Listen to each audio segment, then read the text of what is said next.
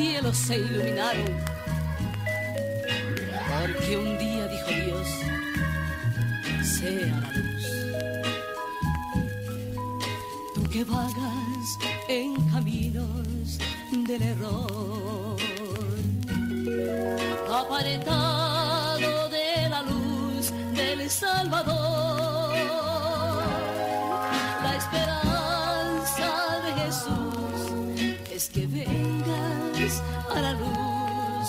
por siempre alumbrará tu corazón. Tú que vagas en caminos del error, apartado de la luz del Salvador. La esperanza de Jesús es que vengas a la luz y por siempre corazón. La esperanza de Jesús es que vengas a la luz y por siempre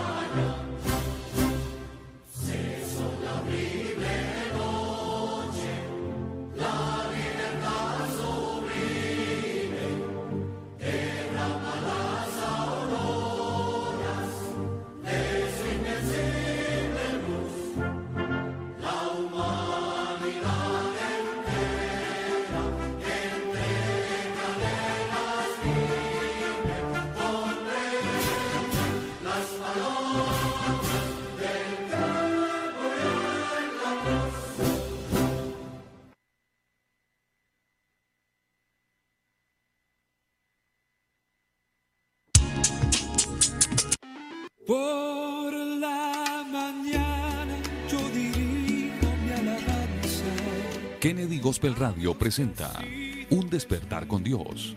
Inicia cada día con palabra, música y una reflexión bíblica. Un despertar con Dios. Dirige el pastor Carlos Hoyos. Bienvenidos.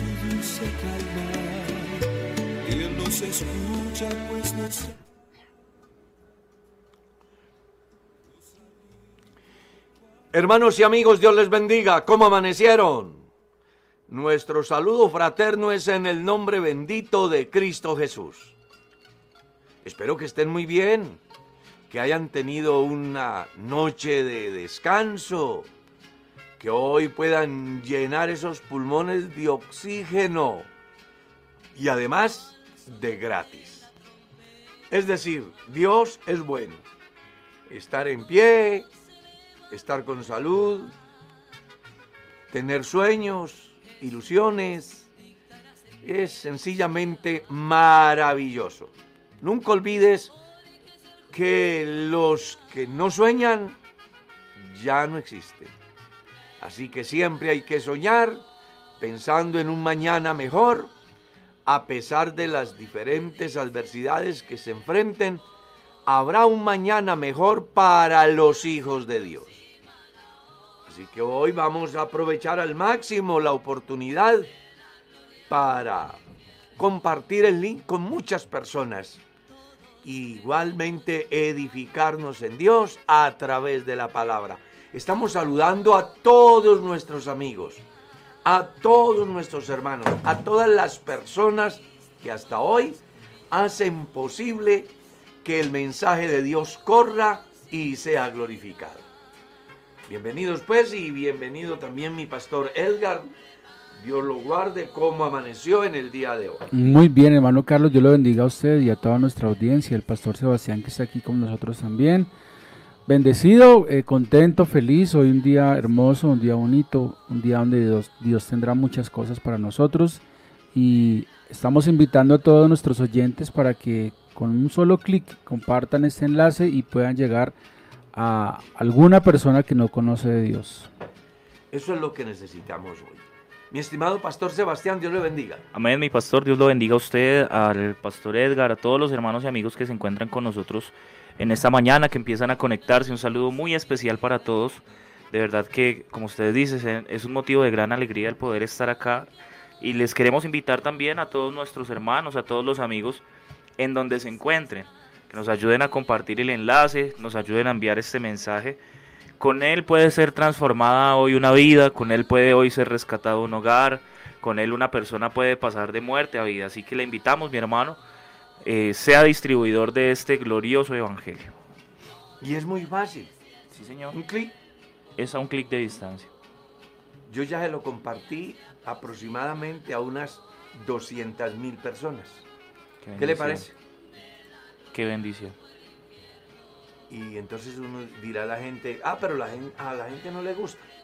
Pues de pronto dan, abren y Dios trata con ellos.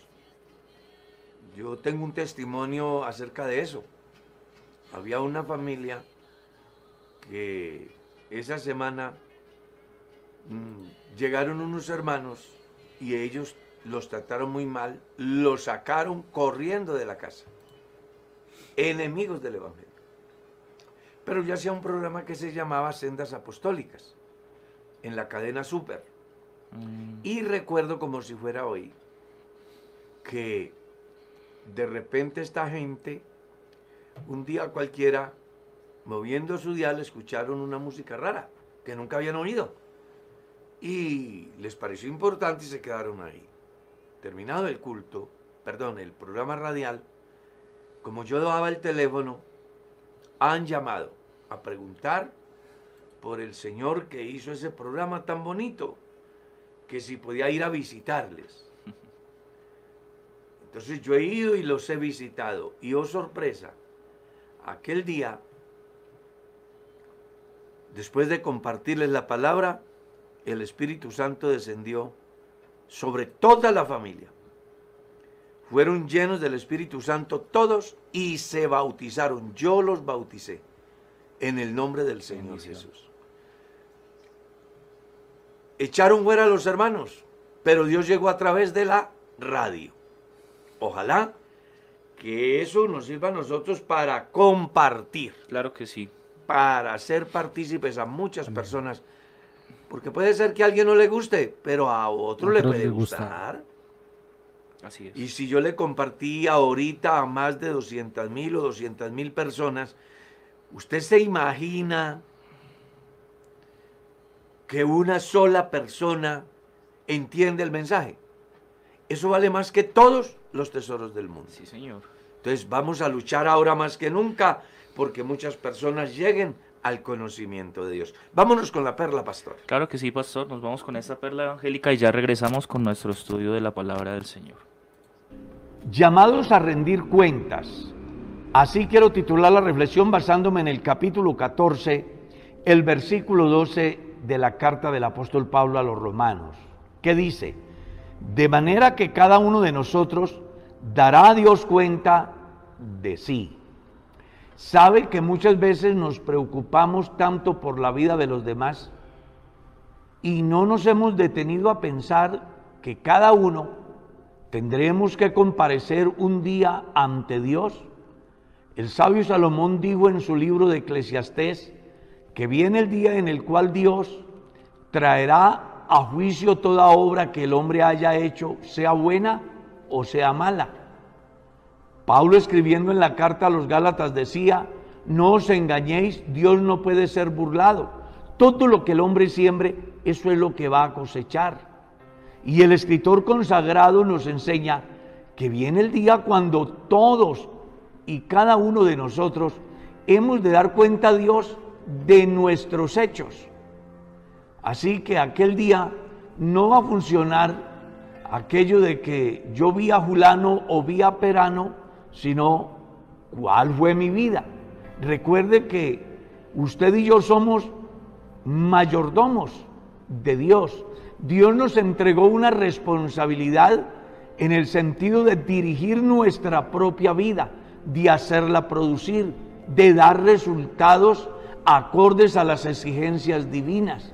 Y el día en que el Señor Jesús venga, entonces todos los seres humanos tendremos que comparecer no para responder por los demás, sino por nuestros propios hechos. Pablo escribiendo en la misma carta a los romanos dijo, el día en que Dios juzgue los secretos de los hombres conforme a mi evangelio. Y está escrito también en otra parte de las escrituras que Dios ha establecido un día en el cual juzgará al mundo con justicia y a los pueblos con su verdad. ¿Vives tan preocupado por la vida de los demás? ¿Estás siempre mirando la paja que está en el ojo de tu prójimo y no has mirado tu propia viga? ¿Sabe una cosa? El texto tiene razón en el sentido que los romanos vivían en una discusión bastante seria en relación a la comida. Habían unos que comían legumbres y otros que comían carne. Y se vivían juzgando los unos a los otros pensando que de esa manera era que podían vivir una vida agradable a Dios.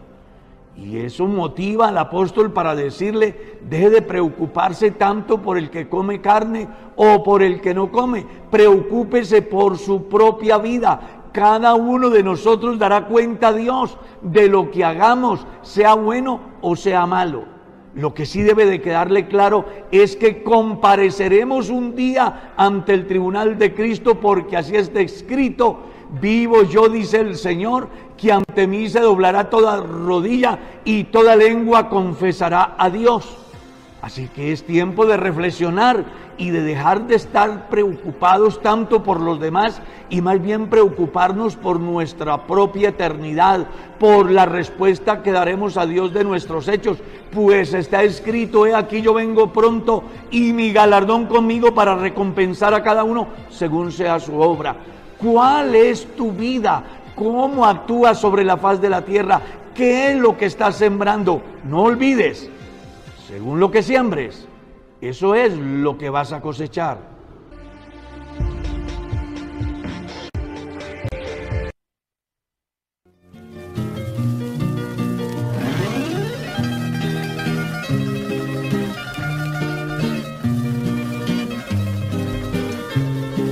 Qué bendición poder aquí continuar con este importante espacio.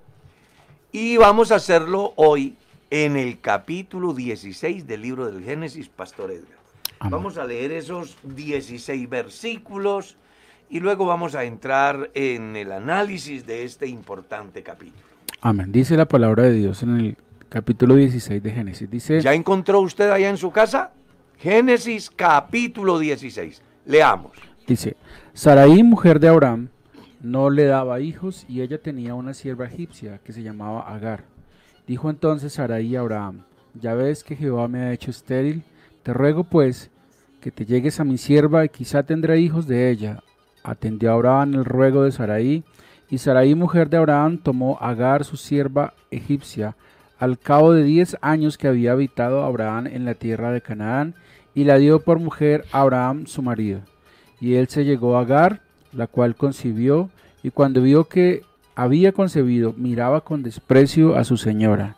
Entonces Sarai dijo a Abraham, mi afrenta sea sobre ti, yo te di mi sierva por mujer, y viéndose encinta, me mira con desprecio. Juzgue Jehová entre tú y yo. Y respondió Abraham a Sarai, He aquí, tu sierva está en tu mano, haz con ella lo que bien te parezca. Y como Sarai la afligía, ella huyó de su presencia. Y la halló el ángel de Jehová junto a una fuente de agua en el desierto, junto a la fuente que está en el camino de Shur. Y le dijo, Agar, sierva de Sarai, ¿de dónde vienes tú y a dónde vas? Y ella respondió, Huyo delante de Sarai mi señora. Y le dijo el ángel de Jehová, vuélvete a tu señora y ponte sumisa bajo su mano. Le dijo también el ángel de Jehová, multiplicaré tanto tu descendencia que no podrá ser contada a causa de la multitud. Además le dijo el ángel de Jehová, he aquí que has concebido y darás a luz un hijo y llamarás su nombre Ismael, porque Jehová ha oído tu aflicción y él será hombre fiero, su mano será contra todos y la mano de todos contra él, y delante de todos sus hermanos habitará. Entonces llamó el nombre de Jehová, el nombre de Jehová con que ella hablaba. Tú eres Dios que ve, porque dijo, no he visto también aquí el que me ve, por lo cual llamó el pozo el pozo del viviente que me ve. He aquí estaré entre Cades, he aquí está entre Cades y Beret. Y Agar dio a luz Abra, y Agar dio a luz un hijo, Abraham, y llamó a Abraham el nombre del hijo que le dio Agar, Ismael. Era Abraham de 86 años cuando Agar dio a luz a Ismael. Ahí tenemos un pasaje maravilloso lleno de cosas importantes para los lectores de la Biblia. ¿Sabe usted que muchas veces uno lee la Biblia y como que no encuentra nada? Pero es porque no se detiene a pensar en esa riqueza que hay allí y sobre todo porque muchas veces leemos la Biblia como eh, leyendo cualquier libro. A veces lo hacemos como por entretenernos. Pero resulta que el lector de la Biblia debe de ser muy mm, dedicado pensando en lo que Dios tiene para decirle a través de lo que lee en la Biblia. Siempre trate de permitir a Dios que hable a su vida y no buscar que la Biblia diga lo que usted quiera que le diga. Ayer estuvimos analizando hasta el versículo 6, donde hablamos temas tan importantes como hasta dónde tiene autoridad el amo sobre el siervo y la manera como en un momento de crisis uno puede dar pasos equivocados que después van a traerle dolor y es el caso de Abraham y de la misma Sara. Ella por una crisis, por un complejo, por no creer realmente a lo que Dios le había dicho, le ha entregado la esclava a Abraham y Abraham se ha llegado a ella y bueno, ahí tienen un hijo que luego se convertirá en el problema más grande en esa familia, porque los lleva a discutir entre ellos, Sara sentirse acomplejada y al final toman la decisión de que la sierva esté en las manos de Sara, así que Sara puede hacer con ella lo que quiera.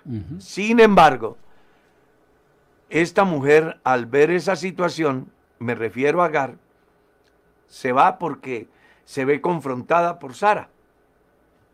Y se va. Y en el camino, el ángel del Señor se le aparece. Había una fuente de agua muy importante y esta en su vida, pues tiene ese encuentro con el ángel.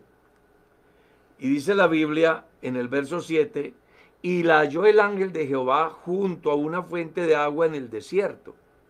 Oye, qué interesante, ¿no? En el desierto, una fuente de agua. Importantísimo, ¿no? Tal vez a ella no se le ocurrió pensar que pudiera encontrar agua en el desierto. Sin embargo, Dios la encontró junto a una fuente de agua en el desierto. Y dice la Biblia que le dijo Agar, sierva de Saraí, ¿de dónde vienes tú y a dónde vas? Y ella respondió, huyo de delante de Saraí, mi señora. Ella se había huido, había ido huyendo porque observó la incomodidad que representaba su presencia en la casa de sus amos.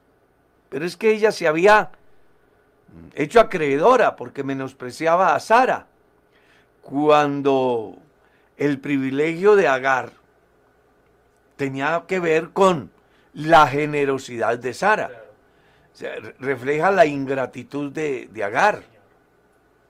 Refleja ese comportamiento de muchos seres humanos que, como dicen por ahí, les dan un dedo y se toman la mano.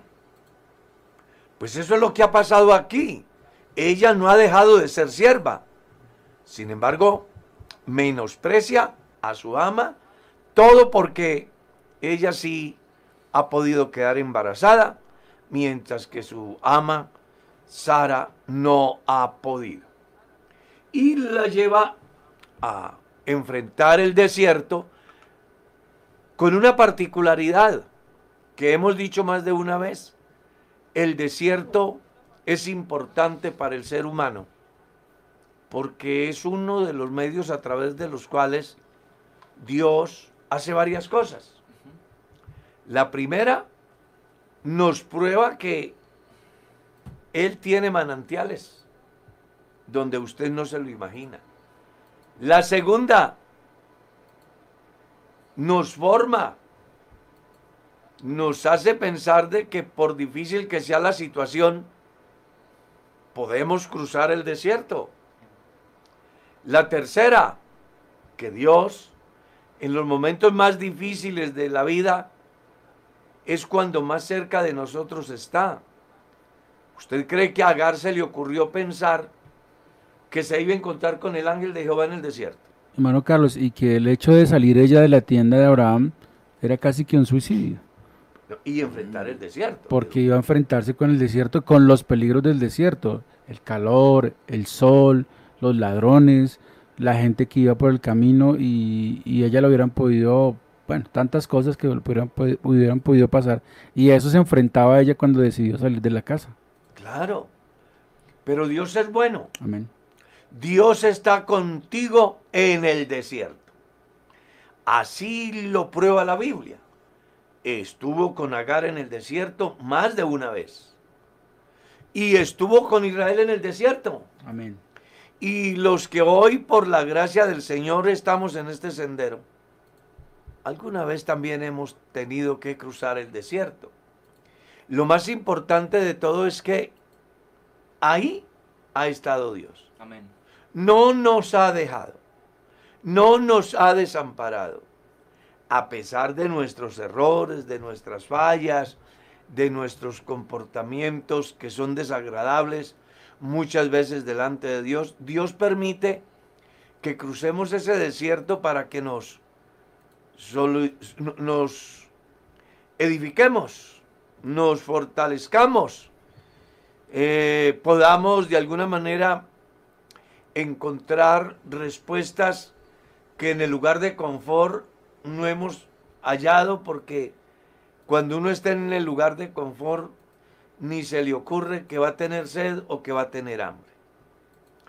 Pero cuando se enfrenta al desierto, entonces ahí es donde uno puede darse cuenta que Dios da agua de la roca, maná del cielo, que coloca una muralla de protección tras nosotros para que el enemigo que viene atrás con deseos de hacernos perecer no nos pueda ver, mientras que al frente está la luz y Dios muestra el camino. Amén. Entonces aquí hay que aprender de esto. Pero otra cosa que me llama la atención del texto que estamos leyendo es cómo el ángel le dice, vuélvete a tu, Tu señora, señora. y ponte sumisa bajo Bajo su su mano. mano. Le hace consciente en el sentido de que como sierva no tiene por qué tomar sus propias decisiones Exactamente. que hay alguien que tiene el control. Es una enseñanza de sujeción que a muchos de nosotros no nos agrada, pero que en la Biblia está bien demarcado y que no es simplemente la imposición de un amo, es que el mismo ángel le dice, regrésate y está sujeta bajo la autoridad de tu ama. Es que, es que por el privilegio que había recibido de pronto a Agar se le había olvidado que ella, Que era sierva. ella era sierva, ya no se pertenecía. Claro, Ella ya le pertenecía a alguien más. claro. Y eso no vaya a creer que no toca con nosotros.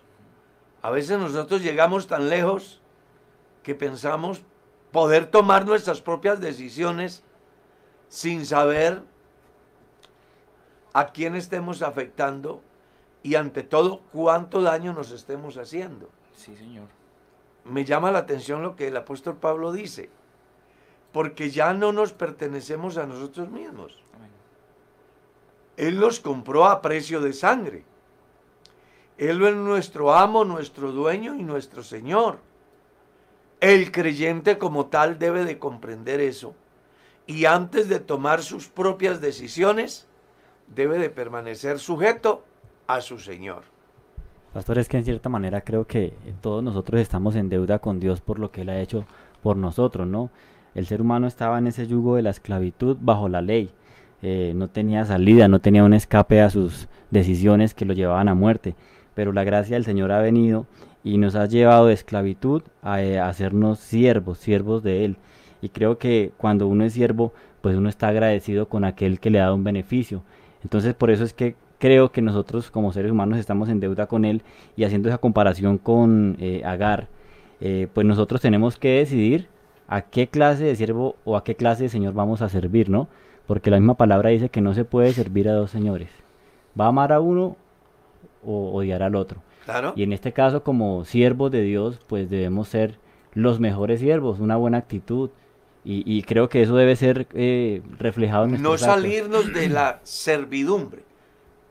Porque el problema de Agar es que, bueno, si le quedo mal aquí, si no me quiere tener, pues me voy. Claro, Se le había olvidado que era qué? Sierva. Una sierva.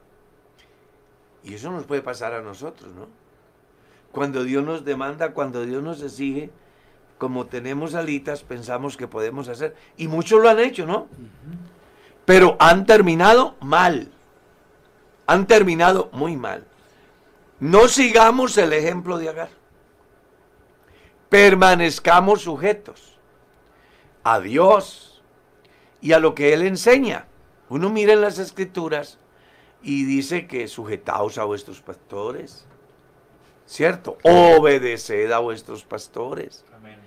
En el campo de la familia, Dios le dice a la mujer, sujétese a su marido. A los hijos le dice, obedezca a sus padres, honrelos. A los padres les dice, no provoquen a ir a sus hijos.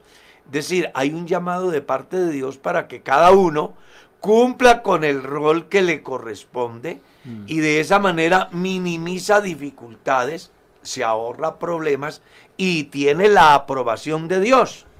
Mano Carlitos, y que en este caso Agar, aunque era difícil para ella volver como al maltrato y a todo lo que podía estar haciendo Sara con ahí, Saraí con ella, de alguna manera Dios le estaba metiendo dentro del plan que él tenía, porque él tenía un plan también para ella durante, en medio de toda esta situación en cuanto al futuro de su hijo, que nos lo van a contar los textos que siguen.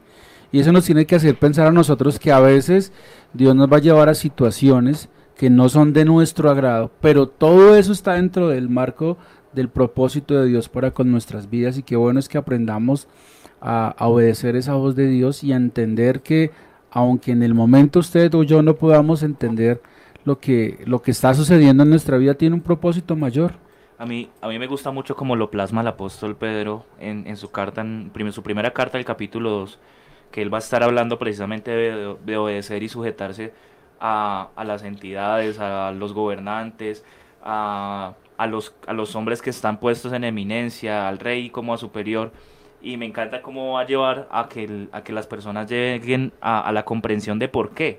Y dice que los criados deben estar sujetos con todo respeto a vuestros amos, no solamente a los buenos y afables, sino también a los difíciles Difícil de de soportar. soportar. Mm. Y entonces les dice, porque esto merece aprobación. Dice, qué gloria es si pecando somos abofeteados y lo soportamos. Mas si haciendo lo bueno sufrís, bueno, entonces esto es aprobado por Dios. Que es precisamente respecto del panorama general que pudiéramos ver hasta hoy en la sociedad. Que las personas se levantan porque no están dispuestos a, a hacer algo, pero la Biblia claramente nos dice que nosotros debemos estar dispuestos porque esto agrada a Dios. Inclusive a los difíciles, hablando de la condición del siervo Sí, Señor. en relación a su amo. Y, y otra cosa que me llama mucho la atención del Génesis capítulo 16, el verso 10 es que Dios o el ángel le dice a, la, a, a- a Agar, para estimularla, para que regrese con convicción de que no en vano Él le ha aparecido. Mire lo que él le dice. Le dijo también el ángel de Jehová, multiplicaré tanto tu descendencia que no podrá ser contada a causa de la multitud. Es que la promesa de Dios, Abraham, también cobijaba a, a- sus. Claro. No, pero eh, a lo que yo me refiero es cómo Dios maneja algo que no manejamos los seres humanos. Nosotros solamente manejamos garrote cuando las cosas no van bien y si van bien solo elogios y endiosamos a las personas. Dios maneja ambos, ¿no? Usted está desobedeciendo, vuélvase Sí, Señor. pero luego le da un bálsamo, Claro. le suaviza el guarapazo. Tranquila, no se preocupe. Usted va a tener una descendencia tan grande que claro. no podrá ser contada. Ta- También para usted hay. Exactamente. Sí. Saber de que con Dios, en la medida que el amo como el siervo le obedezcan a Dios, para ambos hay bendición.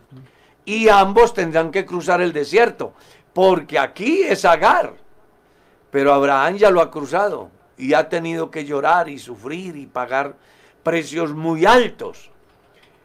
Todo como consecuencia de no aceptar lo que Dios le dijo que debía de hacer. Y dice, el ángel le dice, además le dijo el ángel de Jehová, he aquí que has concebido y dará a luz un hijo y llamará su nombre Ismael, porque Jehová ha oído tu aflicción. Agar estaba embarazada y se iba a enfrentar o estaba enfrentada al desierto por no sujetarse, por no respetar, por no ubicarse en el lugar que le correspondía. Pero Dios que es bueno, mire, le hace saber de que va a dar a luz un hijo que llama Ismael y ¿sabe qué quiere decir Ismael? El Dios que oye. Importante, ¿no? Como para que usted cuando Dios le dé la oportunidad de ser padre, piense muy bien qué nombre le va a poner a su hijo. Porque en el orden bíblico los nombres tenían una connotación muy grande y reflejaban el momento. Incluso definían su personalidad, la clase de ser.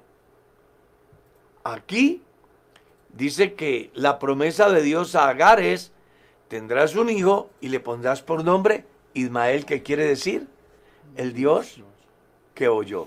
Hermano Carlitos, y, se me hace pues la misericordia de Dios tan grande y tan infinita que, que esa mujer, aunque no, no hacía parte de, de todo lo que Dios le había prometido a Abraham, sino por causa de, de no esperar, por causa de, de- hacer cosas a la ligera, pues a las malas entró ahí en ese plan.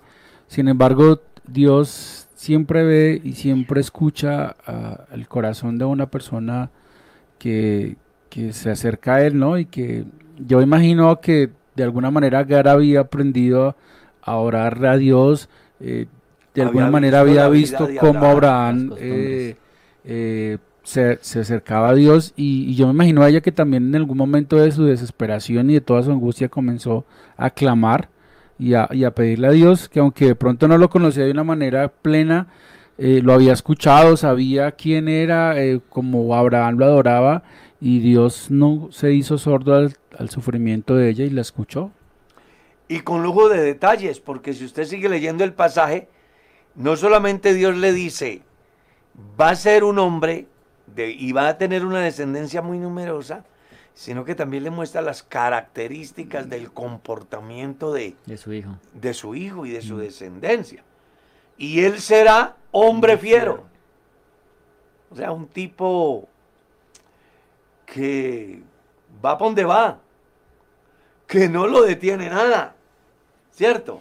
Su mano será contra todos y la de todos contra él.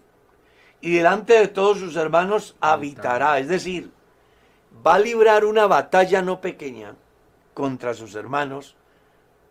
¿Cuáles? Bueno, los que vendían del lomo de Abraham, Claro. que tenía que ver con Isaac, Jacob, las doce tribus. Más allá de que en Isaac era hecha la promesa, lo cierto es que tampoco desaparecería la descendencia de Abraham por el lado de Ismael, Claro. porque tendrían que librar muchas cosas como hasta hoy, y hasta hoy están en pie. Y va a ser progenitor más adelante Pero de, claro. de los de los árabes, los cuales van a ser los enemigos de los De Israel judíos. hasta hoy. Hasta hoy. Mostrando con ello que cuando Dios tiene un propósito, lo lleva a cabo. Y es una forma de Dios estimular el ánimo de Agar porque me imagino que está muy decaída. Claro. Imagínese usted uno en el desierto, está embarazada, ¿qué futuro tiene? Ahora se le aparece el ángel de Jehová, le hace saber el deber de regresar y además le hace promesa. Le muestra de alguna forma el futuro de su descendencia. ¿Y qué padre o qué madre de familia no quiere saber qué será de su familia? Claro, y sobre todo cuando, cuando está esperando en el vientre de alguien, ¿no? Eh, cuando está ahí eh, eh, con su bebé en el estomaguito y que alguien o el ángel se le aparezca y le diga a uno todo lo que va a pasar, que ese hijo va a tener una descendencia tremenda, que va a ser un hombre fuerte, un hombre eh, que Valiente. valiente.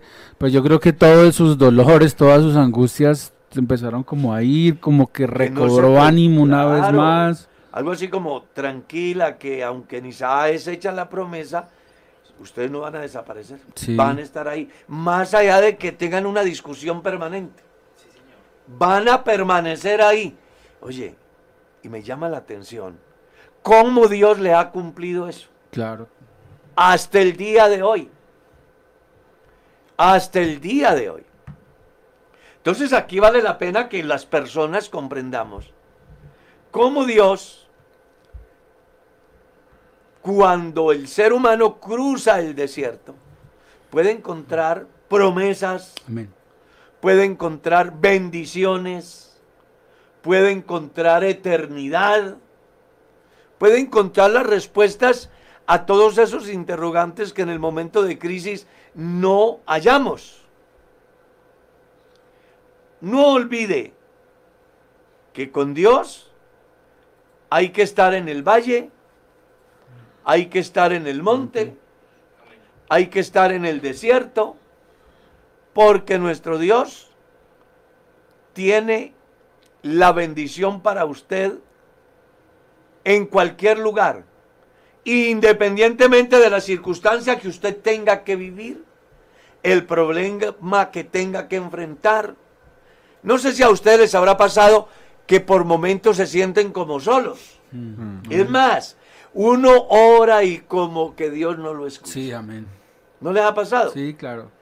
Como que el cielo se cerró. Como que uno parece que la oración no saliera del techo. Sí, se siente. A mí me ha pasado con muchas personas que me escriben y dicen, pastor, yo soy cristiano, pero me he encontrado con un problema en el último tiempo y es que ya no siento a Dios como lo sentía, me siento solo, mm, siento desánimo, como que Dios no me escucha.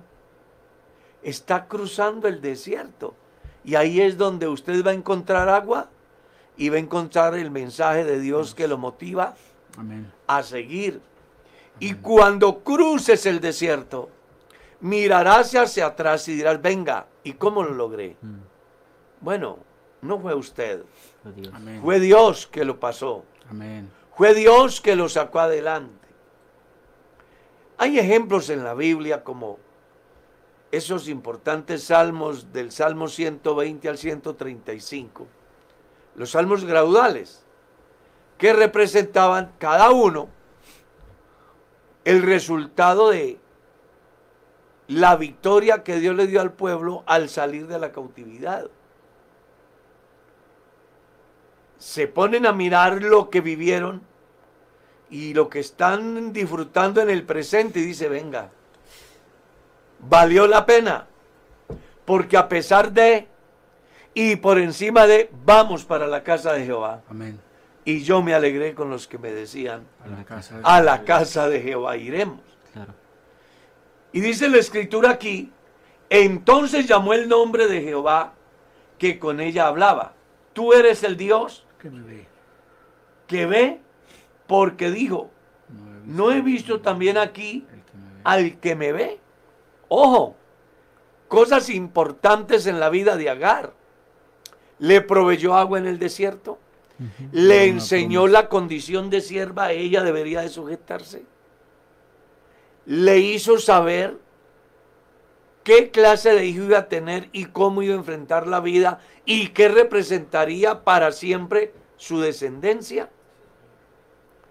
Y como si fuera poco, tiene una experiencia personal con Dios Sí, Un amén. encuentro. mm. un encuentro personal. ¿Cuántas cosas puede encontrar ese hombre, esa mujer que va por el camino rumbo al cielo y un día cualquiera le toca enfrentar un desierto?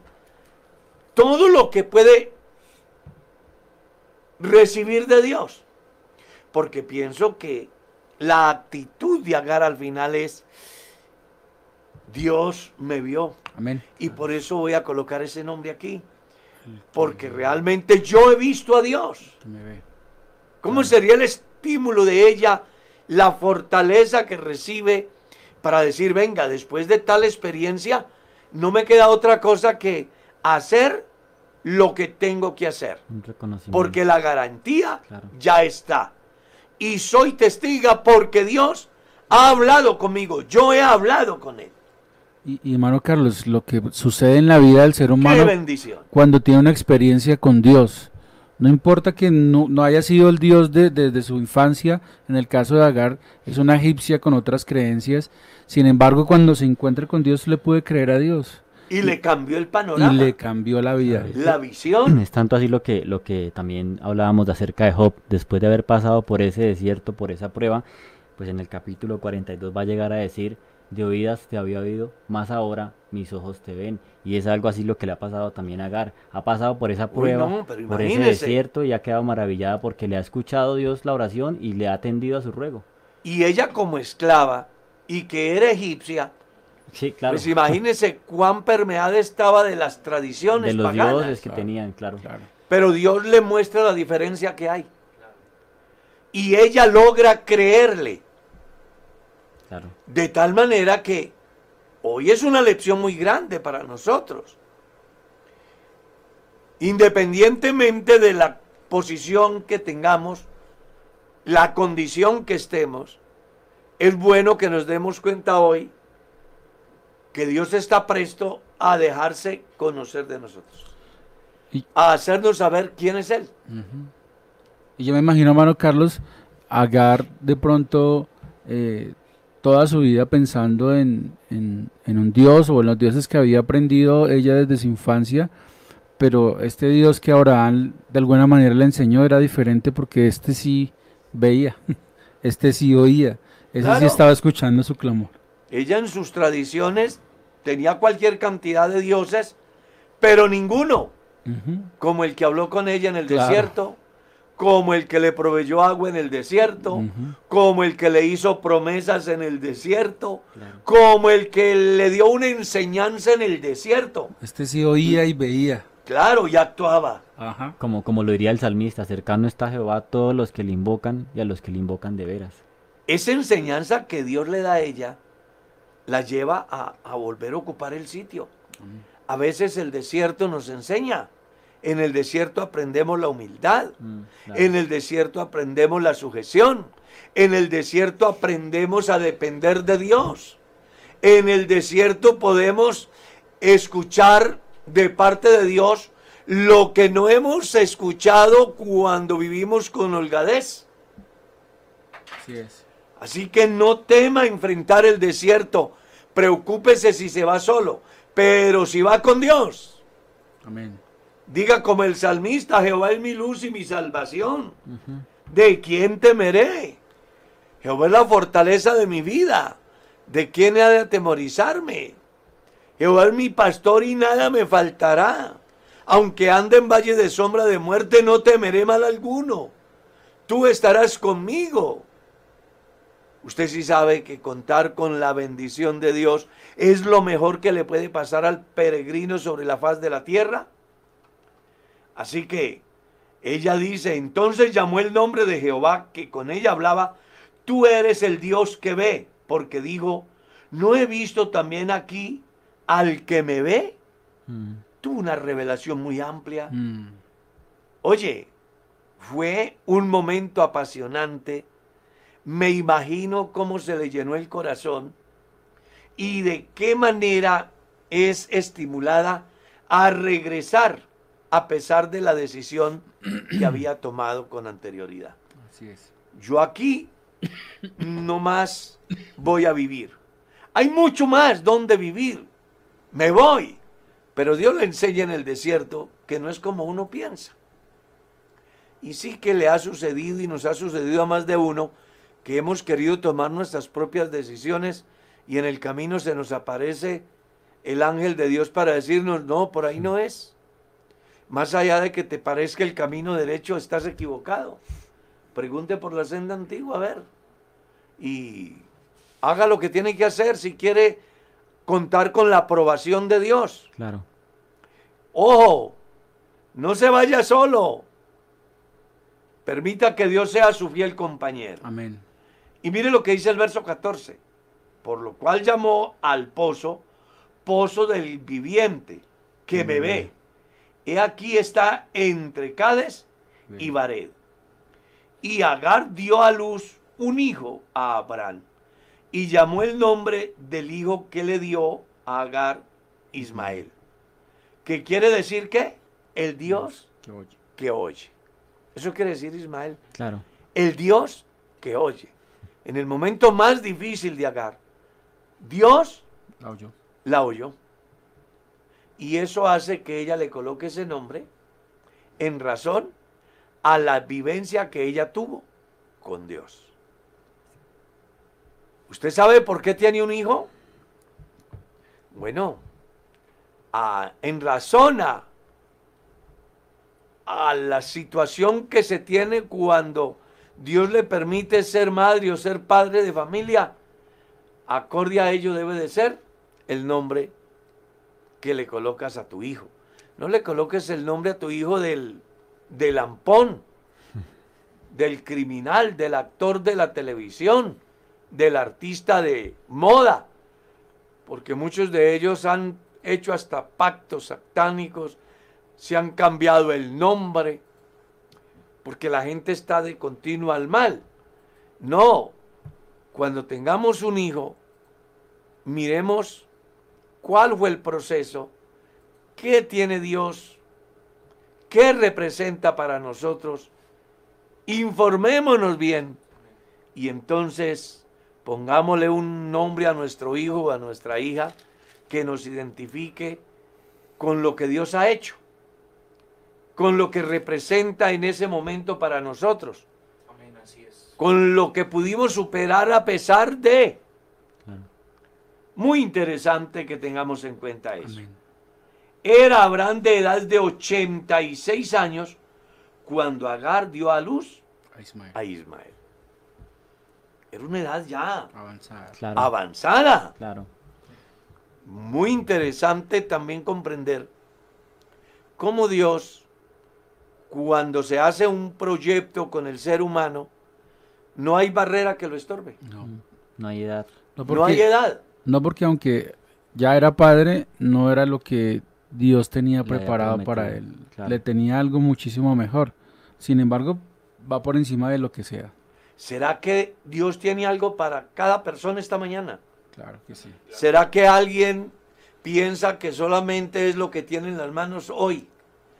Y no será más bien que si ves por la fe en Dios cualquier cantidad de bendiciones, ¿no será que Dios tiene cosas que usted no ha oído, ni ha visto, ni se le ha ocurrido pensar y que Dios las tiene para usted? Bueno, Carlos, estaba pensando yo en ese momento en una persona que hoy puede estar escuchando este programa por primera vez, que nunca de pronto ha ido a una iglesia o que nunca de pronto ha tenido alguien que, que, que le cuente o le explique y hoy está escuchando este programa. Para esa persona también hay una promesa de Dios. Así como Dios se le cruzó en el camino de la desesperación a Agar porque ella iba rumbo al suicidio, Hoy también Dios puede aparecer en la, en, la vida, en la vida, en el camino de un amigo que nos esté escuchando hoy, que piense que, que Dios no lo escucha, que está solo, que está angustiado. Dios puede pararse. Y ese Dios que de pronto él ha visto en cuadros o, o en una figura o en, o en algo que ha visto por años, hoy lo está oyendo y hoy lo está viendo en medio de su angustia. Y lo más tremendo de todo es que a esta hora Dios se le está parando en el camino. Claro. ¿A través de qué? De estas reflexiones. Amén. No vaya a creer que Dios no sabe lo que usted está viviendo. Hoy hay gente triste, Amén. afectada por todo lo que hemos tenido que vivir, por una pandemia que no despera, por un problema social que todos los días se incrementa. Y puede haber gente que ha perdido la alegría de la vida. Que ve un mundo tan incierto, sin esperanza. Qué bueno que sepa hoy que en ese desierto donde usted se encuentra, hay agua Amén. y está el Dios que te ve Amén. y el Dios que te escucha Amén. y el Dios que te promete y te bendice y te cumple. Solo que tienes que hacer lo que Él te demande. Que es ahí donde vamos a encontrar el resultado positivo o negativo hacia el futuro dependiendo de la decisión que Que tomemos. tomemos hoy. ¿Ya? Hay cualquier cantidad de historias de personas que en el momento más crítico de su vida encontraron el verdadero sentido de lo que en lo largo de su recorrer no habían No encontrado. encontraba. Amén. Porque hay un lugar para todo. Salomón decía, todo tiene su tiempo. Le hablo en el capítulo 3 del libro de Eclesiastés. Y le tengo una noticia, hoy es el día de salvación. Amén. Hoy es el día de recibir la bendición de Dios. Hoy es el día de hacernos acreedores a su promesa. Hoy es el día de escuchar la voz de Dios. Hoy es el día donde usted y yo podemos cambiar nuestra historia. Amén. Porque tenemos al Dios que me ve, Dios. al Dios que me escucha, al Dios que me promete, Amén. al Dios que inclusive me describe las características de las bendiciones que vienen. Ja, claro. Puede ser que usted no las ha visto. Pero escuche lo que dice el Espíritu Santo a través de Pablo. Cosa que ojo no vio, Ni oído yo. ni oído yo, ni ha subido a corazón de hombre. Son las que Dios tiene. Solo que el hombre tiene que hacer algo. Clama a mí y yo te responderé. Y te enseñaré cosas grandes y ocultas que tú no conoces.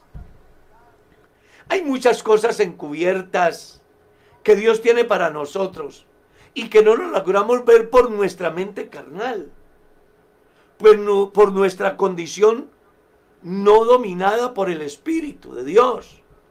Y entonces actuamos como personas carnales o personas naturales. Pero si hoy le abrimos un espacio a la presencia de Dios, Dios tiene cosas grandes. Porque Él te ve, Él te escucha, Él conoce tu angustia, Él te provee, Él te hace promesas y además te muestra las características de las bendiciones que tiene para usted. Amén. Y entre ellas la más importante, la salvación de tu alma, la vida eterna, Amén. la promesa de estar contigo en el campo, en la ciudad, en el valle, en el desierto, en las olas furiosas del mar, en el ribachuelo de aguas cristalinas donde mitigas tu sed. Oh, qué bueno es Dios. Vale la pena aprender de este Amén. pasaje. Amén, así es. Nunca olvides la vivencia de Agar. Dios la vio, Dios la escuchó, Dios le prometió, Dios le dio características de la bendición Y Dios le y le hizo promesa a perpetuidad. Y Dios le cumplió. Y lo más importante, Que es el, el versículo de Claro. 15. Claro. lo más importante de todo eso es que lo que vive Agar tiene el privilegio de verlo cumplido. Qué bonito. pues no va a ser diferente con usted. Y ante otras cosas, porque usted ocupa un lugar mejor que el de Agar Claro. en las manos de Dios. Amén. Porque somos hijos de Dios, No siervos. no siervos. Y ojo, y usted que aún no ha decidido su vida para Dios, hoy puede comenzar Amén. a tener ese encuentro con Él, a disfrutar de esa bendición. Consciente que el Dios que tenemos nos ve, nos oye, nos bendice, nos escucha, nos guarda y algo maravilloso, nos salvó Amén. Amén, así es. así por es. su obra hecha. Bueno. ¿Cómo le parece que el tiempo se fue? Mm. Vamos a hacer una oración por todas las personas y de una manera especial por Colombia. Amén. Y yo quiero que esta oración la hagamos de manera objetiva, porque es desafortunado que hayan creyentes que estén a favor de una situación y en contra de otra, cuando el deber de la iglesia es que orar, porque son nuestro prójimo y no queremos que en Colombia se derrame sangre ni de policías, ni de civiles, ni de jóvenes, ni de ancianos, ni que queden huérfanos, ni viudas. Amén. Independientemente que sea quien sea, lo único que nos importa es que Dios tenga misericordia, Así es. trate con ellos, les salve por su gracia. Claro. La iglesia está puesta como un ente de cambio Amén. y debemos de preocuparnos por la paz de nuestro país. Entonces vamos a decirle a Dios que bendiga a cada colombiano, que bendiga a nuestros gobernantes, que nos bendiga a nosotros con la paz espiritual, para que no dejemos permear nuestra alma de resentimientos y amarguras que al final nos pueden quitar no solo la paz, sino la salvación. Amén. Conserva tu lugar, hermano. Eres un hijo de Dios. Y nunca olvides que aunque andes en valle de sombra de muerte, no temas. La vara y el callado de Dios Infundirán aliento. te guiarán y te harán estar seguro, Claro. conscientes de que si Él es nuestro pastor, nada nos faltará. Amén. Diríganos en esta oración, Pastor Edgar. Señor Jesús, te damos gracias en esta mañana porque tú nos permites y nos das el privilegio de estar aquí, Señor, aprendiendo y predicando tu palabra. Y de una manera muy especial hoy, Dios, te ponemos una vez más a nuestra nación, a nuestro país, Colombia, Señor. Cada vez que vemos que un compatriota nuestro muere, Señor, hay dolor en nuestra alma, hay dolor en nuestro corazón porque han partido sin ti, Señor. Ayúdanos a entender el valor de un alma, Señor. Ayúdanos a entender el valor de un hombre que ofrenda su vida, Señor. Permítenos, Señor, nosotros como iglesia levantarnos hoy no con una voz de protesta hacia un hombre, Señor, sino con una actitud de humillación hacia ti, Señor. Tú eres el único que puede hacer la obra en medio de nosotros, Señor. Tú eres la solución a nuestros problemas, Señor. Ayúdanos a entender que la iglesia se levanta, Señor, de rodillas con clamor a ti, Señor, por este país, por esta nación, Señor. Señor, tú eres el único que tiene la solución, Señor. Ayúdanos a entender que nuestra labor es interceder por nuestra nación. Señor, que los hombres vuelvan su corazón hacia ti, Señor, que entendamos que tú eres el único camino que hay hacia todas las cosas buenas de nuestras vidas, Señor.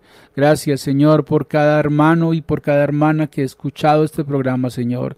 Ayúdanos a entender, Señor, que nuestra labor es esa, interceder por nuestra nación, Señor, levantarnos en medio de una generación llena de odios, llena de contiendas en su corazón y que podamos hablar de una esperanza maravillosa que eres tú, mi Jesús. Gracias te doy, Señor, y permítenos ser agentes de amor, agentes de cambio en medio de una sociedad llena de odio, Señor. Gracias te doy por tu bendición. Amén. Amén. Nos vamos, mi estimado Miguel. Sí, pastor, muy contento y agradecido con Dios por este espacio que nos permitió compartir con todos ustedes y a los oyentes deseándoles el mejor de los días, que Dios los bendiga y bueno, que podamos reflejar lo que hacemos y eso que tenemos de parte de Dios. Dios los bendiga. Mi estimado Pastor Edgar. Bueno, Carlitos, gracias a, a usted por esta oportunidad que nos da de servir al lado suyo y a Dios, porque hoy también Dios me habló, me voy contento, porque el Señor también trajo un- una palabra para mi vida hoy. Es que eso es lo más maravilloso. Que Dios tiene cosas para nosotros. Pastor Sebastián. Mi pastor, el Señor Jesús lo bendiga a usted, al pastor Edgar, al hermano Miguel, a todos los hermanos y amigos que con nosotros estuvieron en esta mañana. Un abrazo muy especial, que el Señor Jesucristo les bendiga, les dé un día lleno de amor y de su misericordia. Para la iglesia en Kennedy, no olviden que el culto hoy es a las 7 de la noche Claro que sí. Y seguimos de fiesta con Jesús. Inscríbase, asista, aproveche, Amén. porque va a llegar el momento donde posiblemente nos toque encerrarnos otra vez. Sí, Señor. Y estos momentos son los que debemos de aprovechar para fortalecer nuestra comunión, para hacer más fuerte nuestra relación con Dios de manera colectiva, Amén. para edificarnos. Hermano, si usted supiera el tiempo que estamos viviendo. Oh, hermano, no se quede en casa hoy. Véngase que hoy tenemos una fiesta muy grande para la gloria de Dios. Mañana estaremos de nuevo aquí. De mi parte, gracias por estar ahí. Dios los bendiga y feliz día.